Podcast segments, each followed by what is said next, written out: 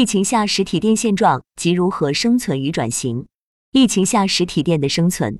参与冷云时尚八群群友。时间：二零二二年四月九日。庄主：冷云。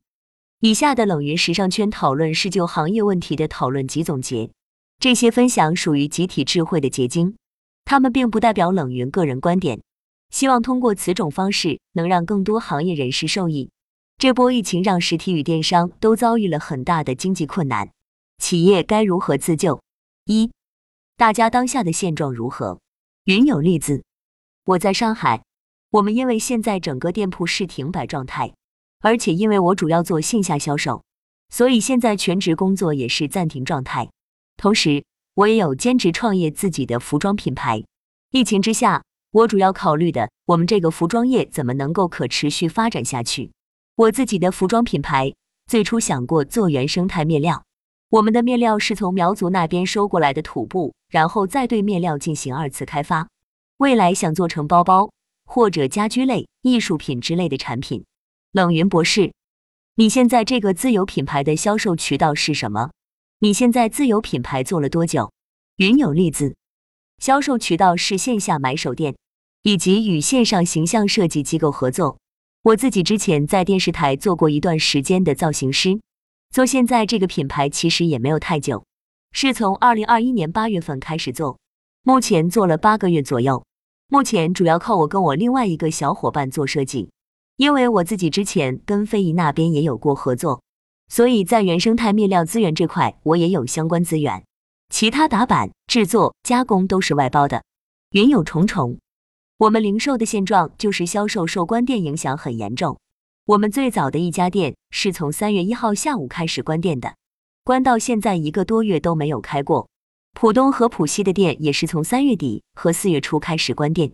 其他地区，比如江苏跟浙江的店也会受到一些影响，所以很多店铺肯定是没有收入的，员工只能去做一些线上的销售。另外还有一些百货店的回款，也因为现在四月份了。没有办法开上个月的票，没有办法快递票据，所以有一些商场不愿意和我们结款。虽然我们提出了用扫描件，但是有一些商场还是不同意或者回款，只同意回一部分，直到见到纸质票据才能全部回款。所以现在这个状况还是比较严峻的。冷云博士，如果店铺封了一个多月，店员一个多月都不上班，员工做什么？云有重重。如果员工没有被隔离，他们可能会调到别的店铺去支援。如果说自己也被隔离了，也没有办法。冷云博士，你们现在是个人在居家办公吗？云有重重，对，我们在居家办公。我们公司是从三月中旬就开始建议大家，没有特别要紧的事情就居家办公了，所以整个公司基本上一层楼也见不到几个人。对我的工作而言。受影响最大的还是一些合同票据没有办法快递，有些工作还是很依赖线下的交流，包括一些流程和纸质单据是需要去跑的。其实刚开始居家办公的时候，还是可以去开会和推进一些事情，但现在很多事情完全处于瘫痪的状态。云有 Darren，我在合肥，我们现在城市周边还好，我们城市在快递方面进出没有任何的影响。但因为我们是做出口这方面的业务，所以港口这边遇到的问题会比较大，有很多货品已经延误超过二十天发不出去，甚至有的货连物流信息也找不到，这些货可能会造成退货。但公司目前仍正常生产。在个人副业方面，我还想继续做服装。去年年底跟朋友一起注册了一家公司，准备做电商。我们想做国内的服装电商平台。但是我们从业的朋友都不建议做电商，因为我自己也是做品牌出身的，我不太喜欢质量比较差的产品。但是中高端服装电商并不太好做，包括直播也是。我们今年也是选品模式，我跟我的合伙人的分工是我这边是做线上运营，然后他去做选品和工厂对接。我的主业还是在外贸方面。云有 Lazy，现在我们的公司业务现状是。本来计划好要跟江苏的品牌做一个品牌宣发的事情，但现在基本上是被延误了。本来要参加深圳时装周也被延误了，基本上取消了，因为后来改成线上了。所以我们就没有去参加，因为线上就很难接触到更实际的资源了。现在对于我们来说，比较重要的事情是渠道建设，因为现在国外也有一些品牌方找到我们，想要我们来帮他们做在中国市场的布局和开拓。我们公司地址在南京，没有受到太多疫情影响，也在做线上商城、天猫等等线上业务。另外，公司运营上就是人出不去，进不来，基本上也都限于线上沟通。冷云博士，Lazy，你们有没有开实体店？云有 Lazy。我们是奢侈品集合店，实体店虽然开着，但是人流量也几乎没有了，所以预销售也非常不理想。我们跟国外那边的沟通基本上还在正常进行，包括明年跟国外的品牌方做一些款式设计上的沟通。云游一仆，因为西安是两三天刚刚开始解封，但是在上海之前，西安的疫情也比较严重，年前管控了一个月，年前一周的时候解封了。所以年前整个市场对未来的情绪还是比较积极的，都希望自己在年后好好拼搏。但是年后忽然又来了一波疫情，我觉得这对整个市场的刺激非常大。我们从一些客户的反馈中可以明显感受到来自市场的情绪波动。年后与客户间的沟通频次成几何倍数往下降。其实市场还是可以流动的，没有完全封闭，但是大家的劲好像就松懈下去了。所以我觉得应该是疫情的不间断对人们情绪的影响造成的。现在更重要的是，在此以后，我们要怎么面对这个市场？面对不可抗力因素，我们该怎么办？但是我们需要更多关注到以后市场的情绪会是怎样的。其实，在上一周，我们才逐步明显感觉到与客户的沟通效率在逐步恢复。现在从咨询类的客户来说，我们做咨询业务，包括线下其他店的客户。跟我们沟通的最多的是如何线上化的问题。其实很多产品并不适合做线上，或者是原有产品一定要调整后才能去做线上化。这对一些传统企业要改变旧思维是很难的。企业必须对线上有透彻的理解才可以。这是我们西安目前的一个现状。我估计受过疫情打击区域的线下生意都差不多，有很多品牌店、商场的流量都非常差。云有志丹。可能我的经验在这个行业没有大家那么丰富，因为我到一家新的公司时间不长，它的产品主要是陶器，也获得过一些陶器行业内的奖项。这个产品做了有十年，老板也坚持了十年，同时他还是一个资深的服装人。从去年年底开始，他开始尝试做直播。今年做了新规划以后，我们搬了新的办公室，办公楼大刀阔斧组建了新的直播团队。办公楼刚搬完第三天之后，办公室所在的地址全面被封掉了。去年周边都变成了方舱医院，现在基本上公司处于停摆状态，连直播都没有办法进行，因为员工不能上班。我们现在唯一能做的事情就是在家里打磨内容运营，考虑在解封后我们怎么样更快上手，以及策划之前的春季产品、夏季产品库存怎么来处理等问题。云有白泽。我现在在杭州，我自己在公司里面观察到的问题是大家在情绪上的问题。杭州之前有一个三方快递中转站，从那边查出来疫情后，大家对于收快递这个事情都蛮恐惧的，不管是私人件还是供应商的件，所以在公司里收快件，大家也都会特别注意消毒、戴防护手套等。涉及到居家办公方面，我们公司是外资公司在国内的代表处。不像国内很多企业在居家办公这方面准备的很好。我们公司有一些员工，如果被要求在家里办公，或者如果杭州整个疫情形势不太好，全公司居家办公也就只是一天两天的时间。这个时间其实也就是变相给我们放假了。云有超人，我们盛泽现在办公还是在公司里办公？现在因为我们主要服务的客户是面料商，帮助他们做一些品牌上的提升。比如如何用成衣展示面料，讲面料故事和面料传播，这是我们的目前的主要业务。年后整个盛泽是先封了两个月，因为盛泽是年后最早开始疫情的，所以刚封的时候大家还没什么感觉，大家就觉得很快就会过去。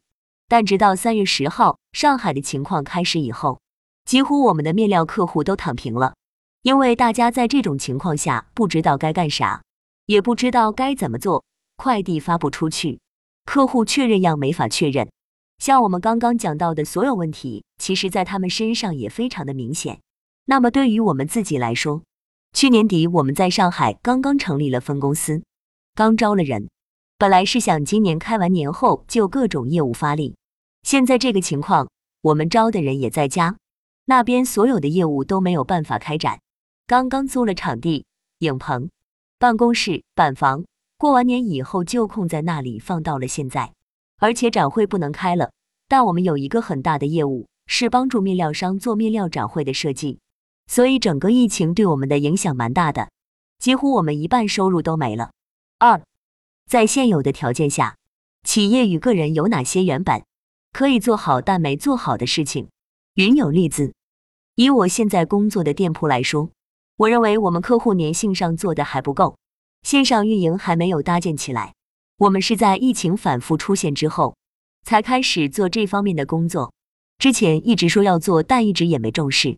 这是我觉得我们早该做而没做的事情，这导致了我们店铺目前没有直播，而依旧靠线下。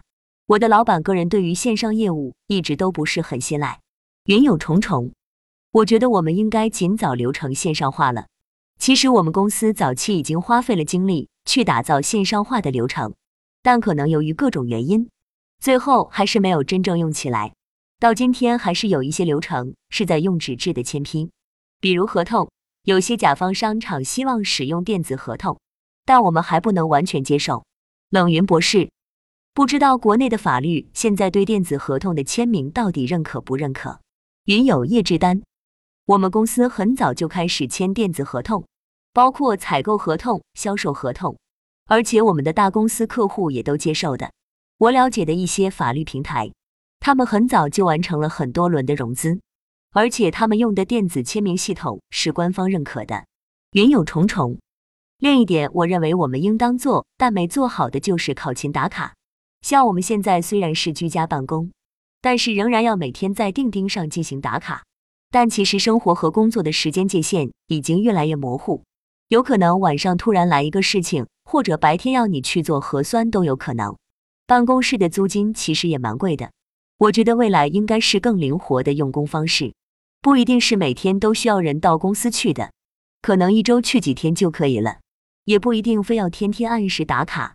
云有 Darren，我觉得我们目前工作的现有模式还是要保留，不能因为疫情就觉得我们没法按原来模式做了。因为我最近沟通的客户两极分化比较严重。一类是觉得他们觉得目前自己做的业务已经没有希望了，所以要寻找一些新的东西。这样的客户，我们反而不敢跟他们合作，因为他们在尝试自己并不熟悉的领域，我们合作到后来可能结果不会太好。还有一种客户就特别保守，他们对稍微新点儿的业务一点儿都不碰。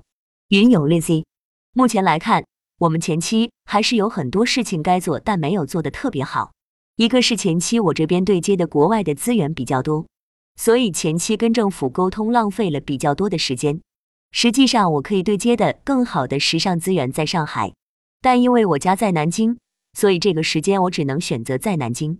但不管是电商还是时尚产业，南京都比较弱，整个产业的环境也不是很好，政府的支持力度也不是很够，所以在这方面花了一些时间。另外，在渠道搭建的动作上面，我们也不够快。现在疫情爆发，就导致没有办法去，因为我们还涉及到物流到货的问题。第三，我们没有更早想到应该聚焦在南京本土的买手店，可能早就应该聚焦在本地去做一些品牌拓展的事情，因为我们还属于奢侈品品类，价格相对偏高，不太可能完全单靠线上一种模式，它还是需要有线下体验和线下呈现。并且在线上部分，我觉得品牌内容输出做的还不够好，在苏州更好一些。因为我本身进这个行业的时间比较短，在行业经验、行业资源，包括做品牌这件事情上的能力比较欠缺，这是我个人能力上的一些问题。云游雨仆，刚才听到大家说的问题，从我做商业咨询的角度来说一下这个问题。从咨询的角度来看。大家现在牵扯到的实际上是线下逻辑和线上逻辑不匹配的问题。在线下办公和线上协同办公逻辑与形式都完全不一样，但其中逻辑的改变成本非常大，也需要时间去适应。所以，我们自己现在办公的一个特点就是核心团队非常小，只有五个人，扁平化管理，外靠大量的业务合伙人，我们叫业务合伙人，他们都是一些商会副会长或者其他有一定影响力的人，以点带面去帮我们一起拓展业务。我们主要做的是消费品和服务业，适用面是比较大的。我们对客户是有筛选的，像刚才云友提到的一些客户的想法非常保守，我们可以第一时间就把它筛掉，因为我们也要追求效率。其次，我们跟比较熟悉的客户交流时，一定要给他们一个强刺激，否则很难去打动一些很固执的人。第三点就是我们自己也生产服装。包括我们最近解决在一个服装生产上的问题。西安年前封城，在年后半封闭的状态下，其实我们的生产也是停的。所以在互联网行业，我们有一个说法叫做异地灾备，就是异地的灾难备份。在生产环节，我觉得大家如果牵扯到产地生产，未来在供应链的搭建时，就不能只是做一条核心供应链，要去做一个类似于发散型的供应链。我们是自己做设计、打板等最核心的东西。未来我们的供应链要在深圳、杭州其他地方有备份，一定要开始行动，至少要建立这种意识，因为我们不太清楚今年到底怎么样。这也是我给大家的建议。云有志丹，我思考最多的是我们作为服装人，当看到市场这种信号，比如疫情时，我们怎样才能快速的对市场有几个预备方案？因为大部分人都没有预料到这种情况，就像服装人对天气预测一样，我们怎么样对这种市场的突发事件增加敏感度？我不知道有没有什么机构可以提供这种信息分析，因为这对整个行业伤害太大。所以我觉得这就像我们对天气预报的渴求度一样，这是现在接下来我们要做的一个方向之一。第二个，就像我们公司团队不是特别大。但是今年年后，老板组建团体，增加新项目投资。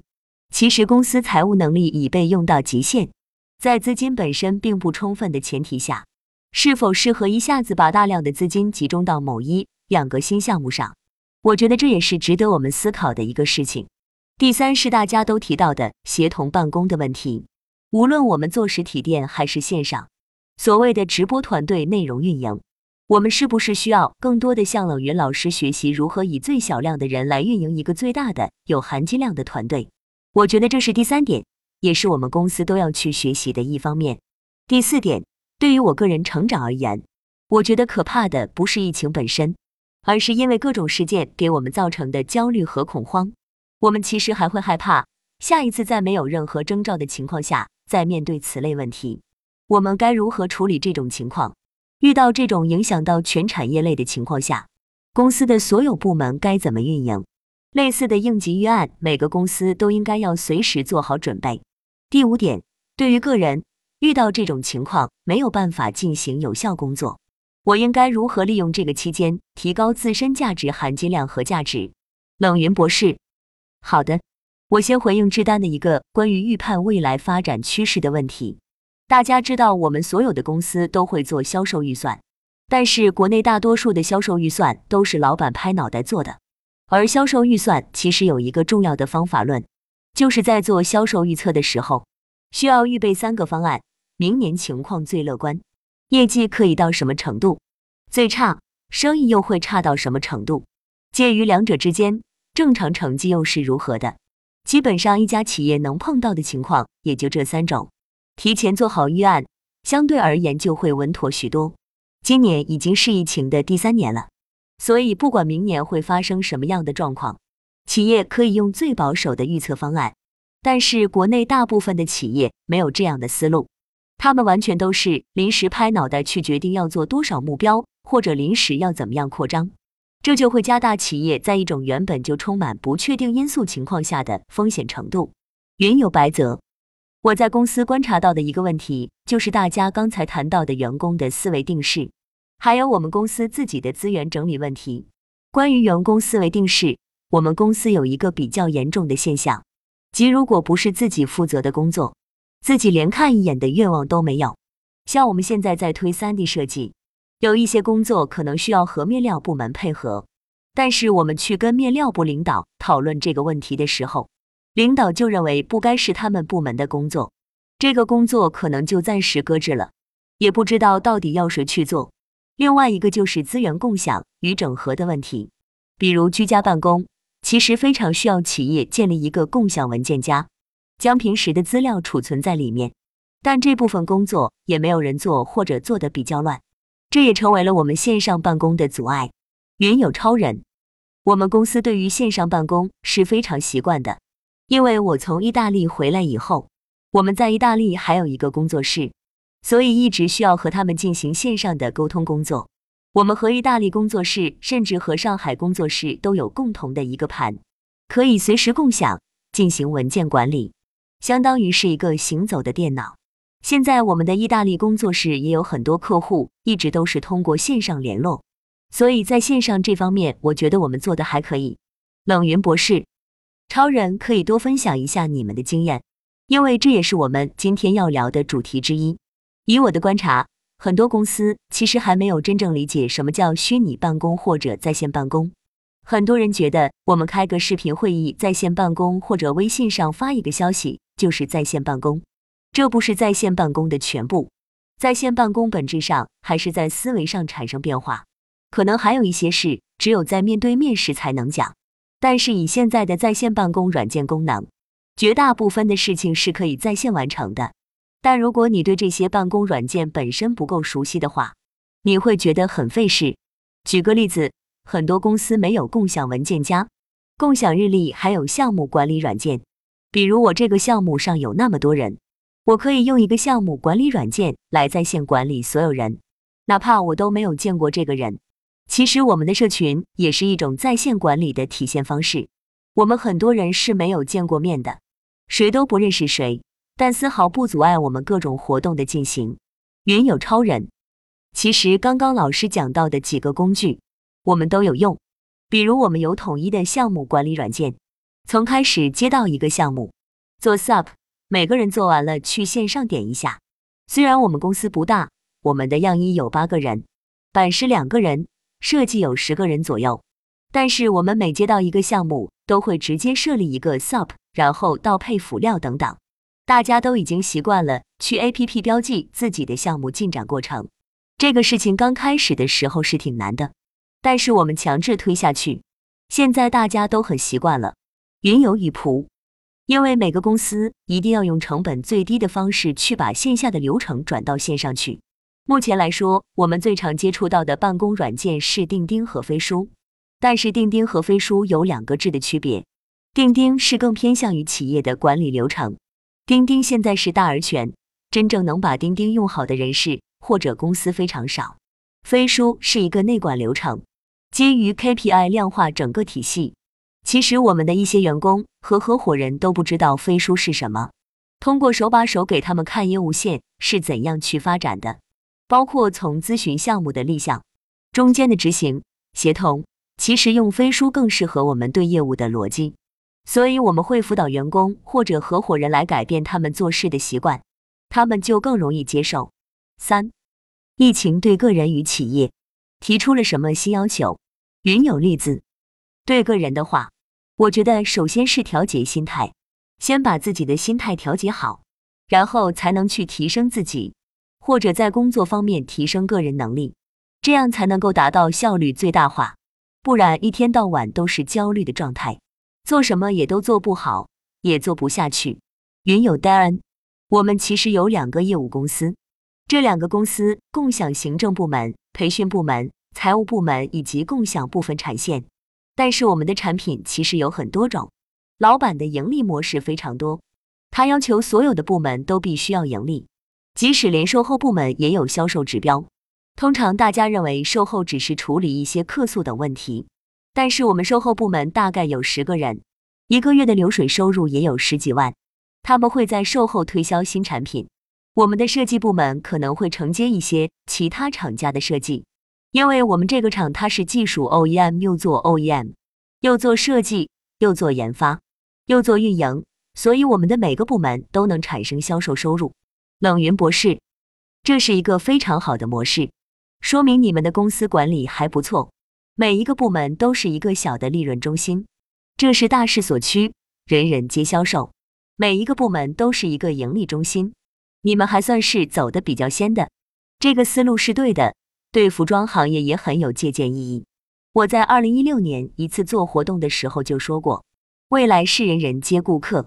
人人皆销售的模式，我前两年给学员上课的时候，也跟他们提到过这个问题。因为现在流量很短缺，需要培养员工这样的意识。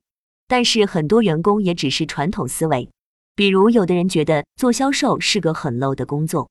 我是设计师，我为什么要做销售的工作？还是那句话，理念上的转变最难。云有 lazy，我觉得不管有没有疫情。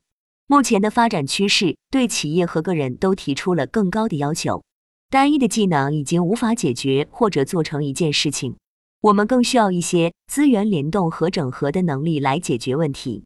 另外，我觉得从我个人方面来说，对行业的了解，还有对一些行业资源的沉淀，它是必须要通过时间来实现的。所以，我觉得在当下比较重要的一点是推进个人或者是企业继续向前。比如我有一些事件在逐步落地，可能我一下子不能够实现目标，但是必须要推动它继续前行。通过一点一滴的事情来带动后面更大的资源，只能通过这样的状态去逐步推动。云游雨仆，关于企业的虚拟管理，我有一个建议：我们在线下办公和线下协同的时候，业务链的拆解实际上是非常粗放的，因为我们在线下时协同会更容易。但是如果把整个流程转到线上去，你觉得很难，是因为整个业务链的拆解出了问题，所有的节点做的不够细致。像云友超人他们之所以能推动，是因为他们对整个工作流程非常熟悉，他们把每一个合理的节点和需要去同步的节点都会拆得非常精确，这样他们很快可以在线上把流程跑通。如果企业现在不知道怎么样去线上化，可以试着先去拆解一下自己的业务流程。原有 Darren 说的是模式的数字化与社交化转型，也就是企业将人效做到极致，所有的个人和所有的部门都要产生正向现金流。背后原因是在市场比较好的时候，盈利比较容易，但是在这两年的情况下，盈利门槛变高，这就按要求每个人必须能养活自己，哪怕这个创造的利润并不多。但也至少是自力更生。第三个就是个人思维和行动必须改变。我说一个最简单粗暴的办法，在法律的边界和道德的边界之内，去大胆做你原来最不喜欢做的事情，这是最容易突破自己的。一旦你从一个点上把自己突破了，你就很容易在其他点上突破自己，然后再去规范自己，准确的去判断自己在哪些点上需要做。那么你最大的障碍已经没有了。云有志丹，我觉得任何企业，不论大小，还是要多拥抱一些新的技术和新的应用。比如企业微信这两年使用的比较多，但我们一开始用的时候，很多人比较排斥，但后来每个人都在用。用这样的方式，可能每个人就会成为自己公司或者产品的代言人。包括我们怎么样去占有哪怕一小部分市场的新技术和应用，我觉得我们都需要有这种心态。不论年龄多大，作为公司的领导者，都一定要去积极拥抱新技术、新讯息。第二点，我觉得在疫情当下，自己也要突破自己的舒适区底线，不要让自己限定于一个框架内。像现在的香奈儿，或者是各个品牌的 sales，都会在自己的企业微信和个人号上来推各种服务等等。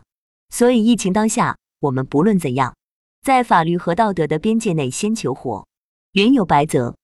我觉得对企业和个人提出新要求的是同事之间的互相信任。我们之前云友有讨论到，上海现在有些公司会把样衣寄到某一位设计师的家里，然后由 TA 来做样衣审核，TA 做好之后，再经过团队的商讨，再做一个最后的核准。但是我们公司当时谈到这个问题的时候，管理者似乎不太相信自己团队成员有独立解决问题的能力。比如查到样衣的技术问题，这样就导致大事小事都必须要领导亲自确认才有效，这大大降低了运营效率。所以我觉得要不断跳出自己的行为或者思维惯性，在这充满